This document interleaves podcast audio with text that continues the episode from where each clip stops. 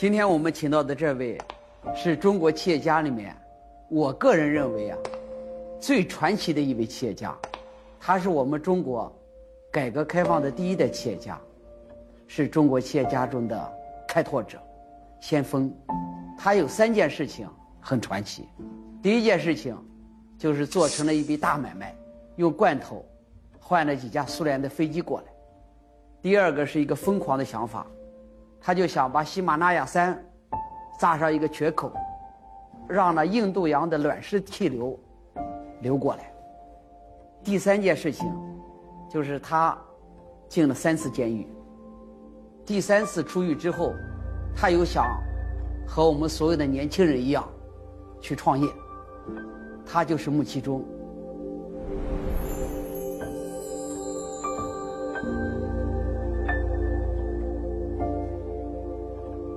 孟老，你是不是喜欢这个东西？我觉得要来记录下来，一晃的话都过去了，是吧？还早呢，嗯，还早了。来，我们先先先给穆老看一看。来，穆老，你来坐这个地方。主家蒙布朗光，这是给法国总统拍的，这是李彦宏的，这个是马云的，这徐小平的。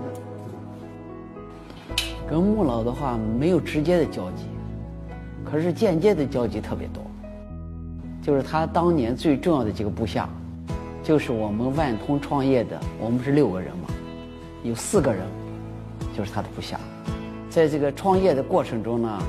基本上就天天听他们提穆老的事情，穆其中对他们的影响是非常巨大的。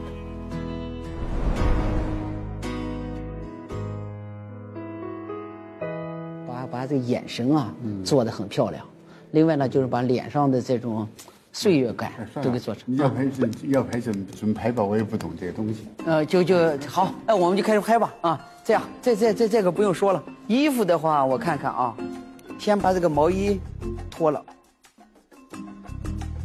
来来啊，哎好，啊小吗？呃不用，没有小，正好，很好很好，不要系，不要系，不要系，很好，好来。这个是照一个爱因斯坦光的，差不多这样子吧。啊，哎对，沉思，然后你的视线和个东西就听他安排就行了。哎，你先坐下。然后把脚放在这里，两个脚放这里，然后两个手的话，不是两两个手的话，这样起来思考状态什么的。好，艺术家了。艺术家，对对对，你你来给。哎，对对对对，好啊，手跟面部就。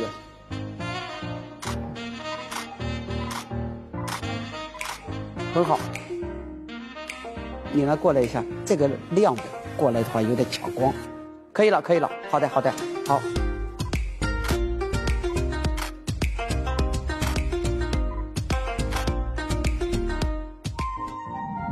我呢，就是有个想法，就是说通过镜头，通过片子，嗯，把中国这一代企业家记录下来。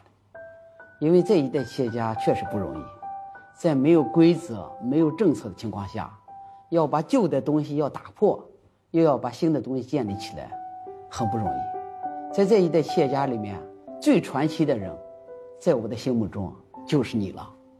最早的话就听说用罐头换飞机。要砸喜马拉雅山这件事情，换飞机这个是什么年代的事情？确切，九一年啊，这个都是赚赚是是赚了钱了嘛？啊，那评估嘛，啊评估，一点六个亿，呃几个亿？一点六个亿，一点六个亿，评估报告上，这还是笔大生意，那时候是很大很大的生意。当时万元户就算你想，一个我们可以把这个换飞机这个过程，怎么拿来罐头给送到苏联去的？怎么把把飞机给开过来的？是交给了四川航空公司是吧？啊，用现在的语言讲是金融租赁。我要求四川省航空公司，啊你你委托我买飞机，买飞机。我们哪一个一个私营企业怎么可买买飞机呢？你的钱是从银行贷款？嗯，也不是，我搞定那个苏联人的钱。苏联人的钱。苏联人的钱。啊，我们就订合同。嗯，我用多少东西换你多少东西，在合同里边有一条，那最关键的一条。嗯。我们两个同时发货，他有四架飞机，还有一架飞机零部件，一共是五架飞机的。他是从什么地方发过来的飞机？莫斯科呀，从莫斯科发来的啊。好，嗯，同时运，他派一个工作组在这儿监督我们。我们派工作出来，看见发飞机，嗯，他傻嘛，他就不注意我发什么东西出来，他不管，这里发就行。啊，我可以发最便宜的呀，啊，就先发便宜的，最便宜的呀。我记得第一个专利是发那个暖瓶，昌平那个热水冰茶，平胆啊，平胆，他们没平胆，他没有，俄罗斯没有。啊，他从来没看见过东西。啊，体积还大，是吧？体积又大，一个对，你空胆，空的，什么都不装啊，就是空的玻璃瓶，玻璃瓶的啊。都发了些什么东西？除了除了暖水瓶以外，一般的吃的，衣服啊，衣服穿的呀，啊穿的，它日用品嘛，啊，它这个罐头，罐头也有，包括王王石发出二十吨罐牛肉就是一个东西嘛。王石没有在做，在做罐头吗？他那做贸易啊，啊，做贸易公司，他刚开始做贸易公司在深圳，啊，好那边发货了，他那边就要要飞机起飞，要飞过来以后的。说中国落地八小时，我这个发过去可能不知道要发多久啊，所以我这几个星期了。我我这儿发过去发了五年，那四架飞机发了五年时间，五年才发完。他就八个小时，你发了五年啊？我们发了五年啊，因为当年没过发往嗯苏联的嗯货运专列，全国只有四十个专列啊，能够给我们安排一个专列就不得了了啊。俄罗斯人看见的，又不是我们故意不发给你。对，嗯。那五年也太长了，这生意做的那就不停的发嘛，不停的发，反正就按照合同来执行啊。我是竭尽全力执行。发飞机以前我就已经北京市工商银行谈好了，嗯，我有架飞机要抵押给你。带着出来了多多少钱？从工商银行六千万。哦，还有，还可以晚晚付款呢。这边拖欠货款着 是吧？这边呢拖上五年才付过去啊啊！所以我我你说我我我又我们国家又又又不给我们的私营企业贷钱，我为什么那么多钱？暖水瓶的钱是一次性付给。哎，那以前我是做我在北京在做冰箱赚的钱嘛。哦，做冰箱钻。哎，赚了几千万块钱，我就就付给昌平。我就上我一次给你付给你了。嗯，那他不他不相信我呀，根本不相信可能干这个事儿啊。他肯定买，我就我不管了，反正卖给你就行了。对，所以我解决流动资金。哦，王石的款就付了吗？呃，是我付王石没有。啊，对，就是你你你给他付的时候。王石，啊，他开玩笑嘛，说老公啊你啊，那时候延延期三个月才付给我。三个月，我先发货。三个月就不错了，你这都延期五年的是吧？给他欠三个月的款正常。啊，是这样还回来的。这生意呢，圈就画圆了。这就是第第一单生意，这单生意呢做的有意思。哎呀，当时呢赚一个多亿的话，这个钱还是个大钱啊。是。嗯，也很智慧啊，就是用资金的时间价值，嗯，用了这种中国跟苏联的差，是吧？又用了利用了银行，最后是赚了一点二亿人民币。一点一点六。一点六亿人民币，在当时就是个天文数字啊。是啊。我记得我赚到第一笔钱啊，我一晚上没睡着觉，直做噩梦。你要是你在这个年代赚到一点六亿人民币的时候，就对钱的感觉，自己心的感觉是什么感觉？我认为钱，真正对企业家来讲，我现在要告诫很多企业家，不要一味心思，天天心思就说赚多少钱，没意思。现在所所谓赚的多少钱是个数，是个数字。对。当时我特别欣赏那个，呃，家有两厅万顷，日日食不过一升，嗯，嗯家有光下千间，夜宿不过八尺。既然钱没有用，你把挣来干什么？我能够理解，您关心的问题都是大问题，是吧？越关心小问题，越关心具体的事情，越天天算账，赚了多少钱，赚了多多多多少钱。你呢？我觉得就是说，跟你在聊的过程中。呃，心里面想的事情都比较大，都是宏观的事情。那肯定是我们那代人的事情。这一代人，对，一个殖民地的国家，一个极弱、极贫的民族，突然要站起来，要强大起来。嗯，我现在看那个时代啊，应该深刻的领会到，嗯，邓小平讲的那个，嗯，改革也是一次革命。嗯，一个民族，一个国家。要在短短的几十年之内，把几百年我们祖先的那些遗憾弥补上来，所以就需要我们这代人的超常规的付出。你想，本来是个马拉松的事儿，得用百米的速度去跑马拉松，是，而我们活下来感到庆幸。可是你现在回过头来看的话，中国这个三四十年时间啊，嗯，发展的速度是非常快。是啊，我看有个数据啊，九十年代平均我们能到九点四，九点四。你想，那种自豪感和使命感，嗯，在我们世界观形成的时候，嗯，有深深的烙印。对。这是我们这代人的使命。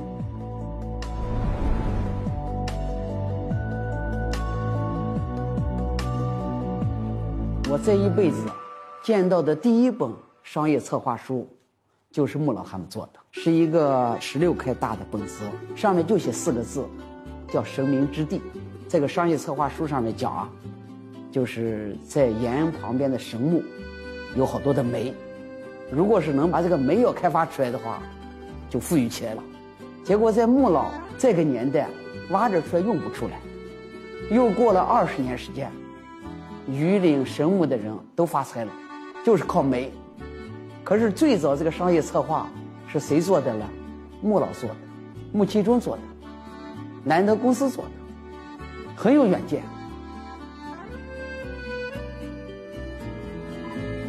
嗯，都看镜头，好，嗯。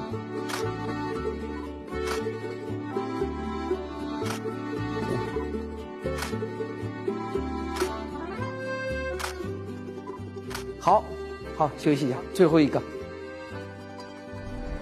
您做的第二个事情呢，就是说是要把喜马拉雅山炸个口子。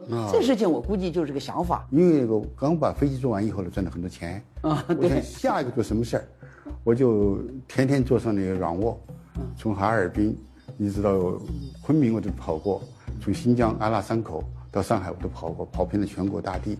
根据我的调研，我认为中国的问题是。呃，农业问题，农业问题首先是水的问题。嗯，谁来养活中国。嗯，这么多这么多个胃，怎么养得起呢？嗯，好，怎么解决这个问题呢？嗯，那我们根据我们现在的工程能力，我完全可以在喜马拉雅山扎个洞，把印度洋暖流啊引引进中国，不是我们就把整个的大西北嗯变成那个江南了嘛？我们是指这样规划。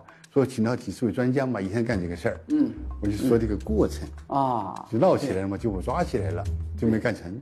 可是通过电影，电影的影响力是很大的。冯小刚，尤其是不见不散这种电影，是吧？一下子就变成了一个所有的人都能知道的事情啊。